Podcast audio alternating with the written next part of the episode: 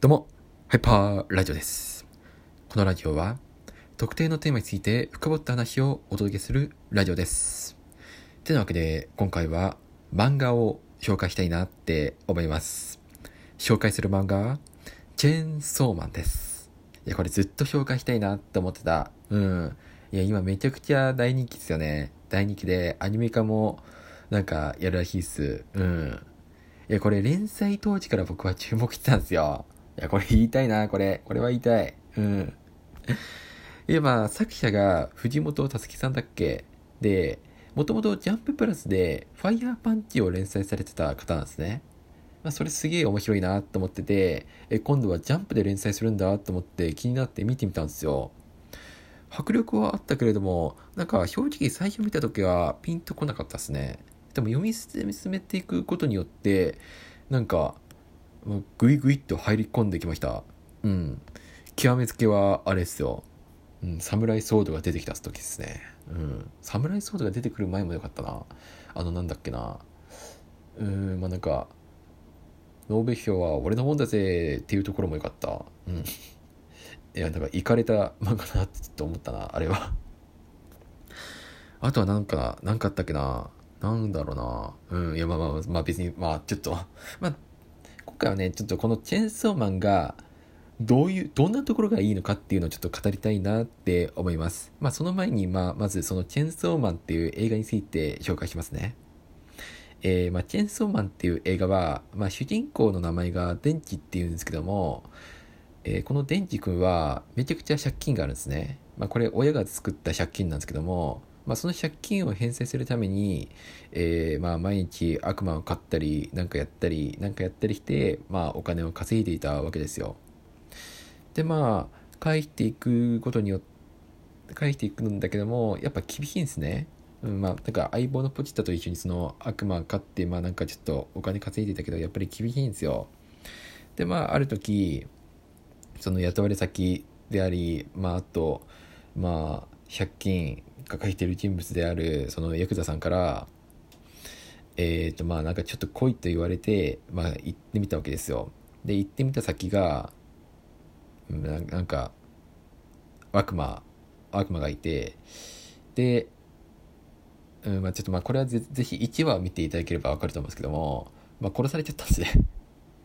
そう、うん、まあグルっていうかまあ1話を見ていただける1話を見ていただけると分かると思います1話を見ていただけると、まあ、なんなんのこっちゃっていうのが分かると思うんですけども、まあ、殺されちゃうんですよ、まあ、殺されちゃったけれどもまあ、デンジと一緒、デンジとポチタ、その、ポチタですね、その悪魔、チェーンソーの悪魔ですよ、これが。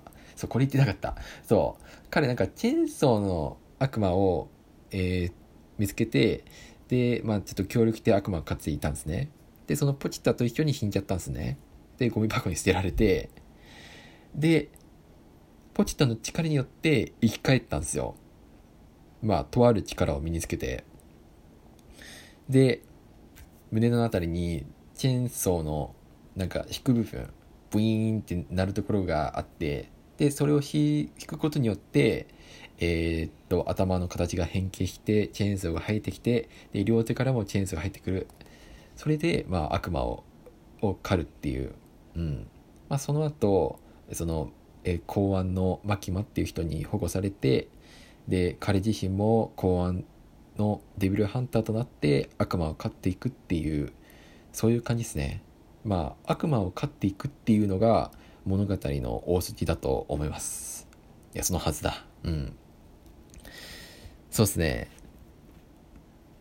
まあ、という、まあ、大体、まあ、ざっくり、ざっくりね。いや、でも今回はちょっと、よく解説できたなと思う。うん。素晴らしい僕。うん。まあ、ちょっと、ジコチさんは後に来て、もう4分だ。まあ、この漫画のどんなところが素晴らしいかっていうのをちょっと語りたいんですね。もうまず一つ、えっと、そうですね、登場人物の名前がめちゃくちゃ覚えやすいんですよ。さっき言った通り、デンジ、ポチタ、あとマキマ、で、あと、まあ、その後出てくるアキ、あとはパワー、まあ、他にもなんかいろいろなキャラクターが出てくるんですけども、全員覚えやすいんですね、名前が。ほとんどが名字がなかったり、まあ、カタカナ表示なんですよ。まあ、すごい頭の中に入り込みやすくて、あと名前も3文字くらいですね。それがほとんどだと思う。中には、一見重要キャラっぽいけれども名前がないキャラクターとかありますからなんか名前をそんなに重要視してないのかあるいは本当にもう、まあ、無駄な情報を省いているのかはちょっと分からないですけどもいやなんかすごい考えられてたなって思います。うん。なんか他のキャラ他の漫画のようにキャラクターの名前をちょっと漢字で難しい難しいってわけではないけど、まあ、ちょっと覚えにくい名前にしてるってわけではないですね、まあ、別になんか名前が漢字だから分かりにくいってわけではないですけどもなんかその辺も工夫されているところなんじゃないかなって僕は思いました。あとは設定が複雑じゃないっていうところもそうですね。このチェーンソーマンって複雑な設定がないんですよ。なんかその漫画内だけで出てくる特別な用語っていうのもとりわけ少ないと思います。いやとにかくほとんどないと思う。うん。さっき言ってたそのまあ電池がまあポチッと融合したことによって、まあ、チェーンソーを引いて、まあ、まあ、要はチェーンソーマンに変身するんですね。チェーンソーマンに変身するって言ってるんですけども他にもなんか悪魔と融合してその変身できる人っているんですよ。でもその人たちってなんかそういうなんか悪魔と融合したことによって変身するっていう人たちになんか特別な呼び名が与えられているわけではないですね。だからこの人たちの種類ってどういうどういう分別の仕方なんだろうってなんか前々から気になっていたけれどもなんか特に作中では明かされてないですね。なんかピンポイントでサブタイトルかな、まあ、サブタイトルで武器人間って表記されていたけれども多分そこもなんか無駄な情報を省くためになんか工夫されている点なのかなって思います。別につけなくてもいいのかなって考えてるんですかね。うん。まあでも武器人間ってすごい覚えやすいですよね。確かにまあチェーンソーに変身した人間確かに武器人間って言える。うん。やばいな時間が少なくなってくる。でもう一つが文字量が少ないんですよ。文字量が。うん、文字量が少なくてコマが大きい。とても見やすいんですね。見やすいし読みやすい。で分かりやすい。うん。まあ、簡単にもうポンポンポンって頭の中に入ってくると同時に同時に読み応えもあるんですよ。文字数が少ないから読み応えが少ないってわけではなくそのまあ、なんかこの人って演出がすごいすごいんですよね本当に。なんかその読者をあっと言わせる演出がすごいうまくてもうページの見開きだったりページ見聞きによってまあなんかそのまあ本当に言葉を印象的な言葉も使いますしなんかちょっとうんいやうまいなって思う演出がうん感じて。であとはなんか他にもなんかすごいまあ本当に絵もうまいんですよ絵も。でも絵もうまいのはなんか他の人もそうだからいやでも絵もうまいな。絵もうまい。絵もうまいのとあとはまあうん、なんだろうな。なんかもう一つある。あと作者さんがユニークっすね。うん。まあ、このユニークさをどこで表すかっていうと、これってチェーンソーマンってジャンプで連載されてるんですね。ジャンプで連載されてるけども、その作品の中で、作品の中ではジャンプが登場せず、代わりにコロコロコミックが登場してるんですよ。まあなんかいいのかわかんないですけども、まあ、あとは、まあ、ちょっとなんか、まあ、ジャンプのそのなんか、まあ、企画企画で、まあ、それぞれ、えーと、漫画の作者さんが、まあ、4コマ漫画をやろうってことにになってるなんかそういうなんか企画があったんですね。その4コマ漫画の最後の方でなんか全くチェーンソーマンと関係ないなんか別作品のキャラクターを登場させたり、まあ、あとは、まあ、端末コメントでその別別の雑誌の別の雑誌で載った読み切り作品を褒めたりっていうなんか結構自由な人だなって思いました。はい。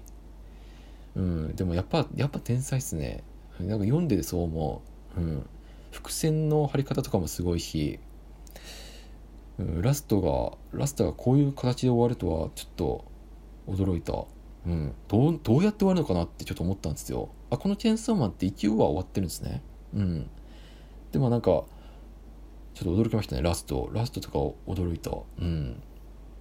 ちょっと、ちょっと、まあ、このラストはちょっとネタバレはできないんで、ぜひ見ていただけると嬉しいです。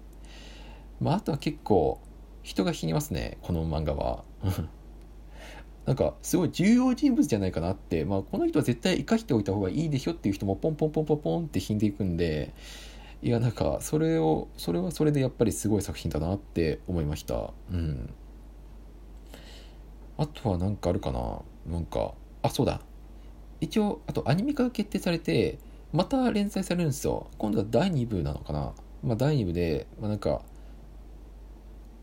うん、まあだ、とりあえず第2部、第2部が始まるらしいんですね。今度はジャンププラスで連載されるんで、だかぜひ、ぜひね、まあ、ジャンププラス、まあ、ちょっと途中からになってしまうんですけども、初めて、初めて読む方からすると、まあ、途中からになってしまうんですけども、ぜひ、まあ、ちょっと興味のある方は読んでいただけると嬉しいです。まあ、ジャンププラスだったら無料で読めるんで、あとはアニメ化っすね。このアニメ化っていうのは、えっ、ー、と、呪術廻戦が、呪術廻戦と、あと、進撃の巨人か、進撃の巨人を制作したマッパか、マッパがなんか制作するらしいです。だからそこもちょっと楽しみだなって思ってます。ちょっと時間が足りないんで、ここら辺で終わりましょう。本当はもうちょっと語りたいところとかもあるんですけども、いや、すごいですね。好きな漫画だとこんなにペラペラ喋れるんだって自分でも驚いてます。まあ、ぜひ、えー、まあね、チェンソーマン気になる方は、ぜひお手元に取って読んでいただけると嬉しいです。そしてこの放送いいと思っていただいた方は、ぜひフォローしてくれると嬉しいです。それでは、また